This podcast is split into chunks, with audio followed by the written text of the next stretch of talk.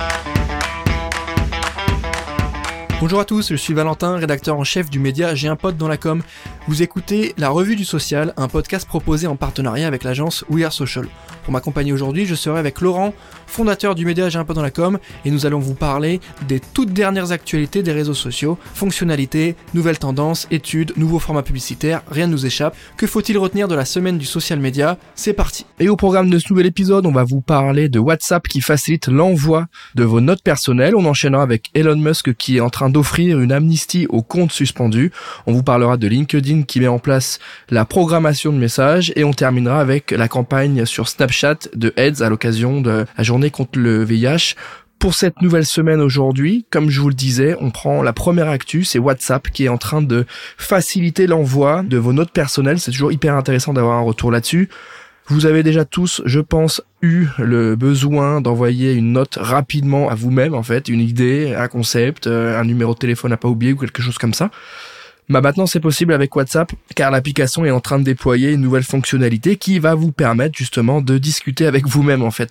La fonction Message for Yourself permet aux internautes de s'envoyer des notes, des rappels. Vous pourrez euh, même vous retrouver en haut de la liste des contacts. Donc il suffira simplement de voir quel dernier contact et qui vous avez échangé, bah c'est vous. ça sera beaucoup plus simple. Je pense qu'on l'a déjà tous fait, notamment sur Instagram où on a sélectionné quelque chose, on l'a enregistré et en même temps on se l'est envoyé à nous-mêmes pour être sûr de le garder. C'est hyper intéressant. Cette nouvelle fonctionnalité sera disponible dans les semaines qui viennent, donc euh, restez connectés et, euh, et gardez tout ça en tête. Autre actu de la semaine, Elon Musk qui est en train de réfléchir, qui est en train de mettre en place, qui est en train de travailler à une sorte d'amnistie pour les comptes suspendus précédemment. On l'a vu, Elon a fait revenir Donald Trump sur la plateforme. Chaque semaine, un nouveau rebondissement chez Twitter. Donc là, c'est toujours la même chose. Le nouveau dirigeant de Twitter est en train de rouvrir certains comptes, une sorte de, deuxième chance d'amnistie pour euh, l'ouverture de ces comptes-là. Elon Musk a annoncé du coup cette ouverture générale au compte suspendu après un sondage.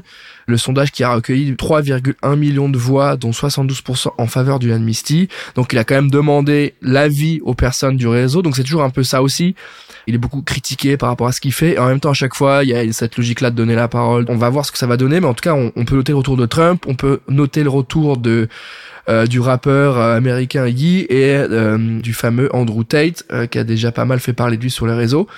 Dernière actu du coup sur Elon Musk, hein, il a finalement rétabli son système de badge de vérification multicolore.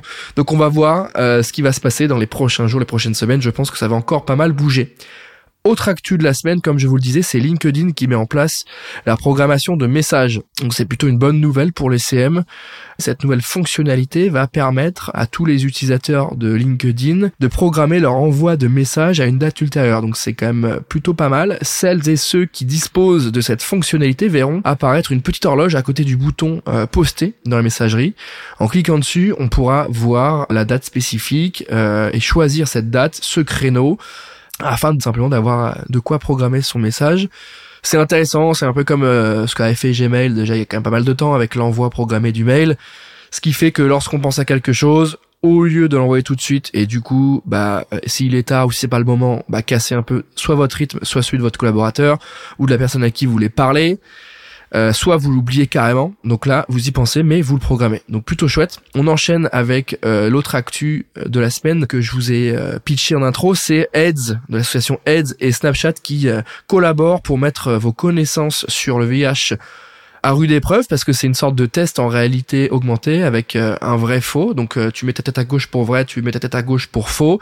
C'est une campagne qui vise évidemment à une sensibilisation plus générale des enjeux liés au VIH et au SIDA. Donc c'est hyper intéressant, notamment chez les jeunes où on a un peu le sentiment que ce sujet-là est passé un peu derrière et que euh, moins de gens, moins de jeunes sont concernés. Et je trouve que c'est une belle campagne, c'est une euh, campagne qui est simple, qui est didactique, qui est euh, pédagogique, qui est entertainment avec évidemment Snapchat et son système de réalité augmentée. Donc euh, l'article qui présente tout ça est évidemment dispo sur japon.com. Mais voilà, la mécanique elle est simple. Il y a une question qui apparaît à l'écran avec le filtre, la lens du coup euh, Snapchat.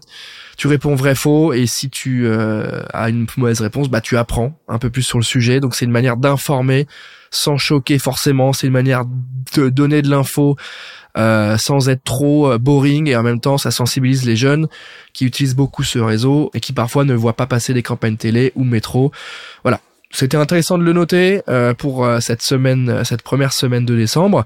On arrive à la fin, évidemment, de cet épisode de la revue sociale. Je rappelle que notre partenaire Talkwalker a sorti une étude autour des usages des réseaux sociaux avec les tendances de fond, les chiffres clés. Donc n'hésitez pas à aller regarder tout ça. N'hésitez pas à aller sur J'ai un dans la com parce qu'on a évidemment mis en avant ce contenu-là. Vous pouvez le télécharger et je pense que pour les CM et les social media managers qui nous suivent, c'est ultra intéressant pour se projeter sur 2023, sur ce qui va se passer, sur les signaux faibles, sur les insights à prendre en compte. Donc voilà, les tendances des réseaux sociaux pour 2023 by euh, c'est sur J'ai un dans la com. Donc allez checker tout ça.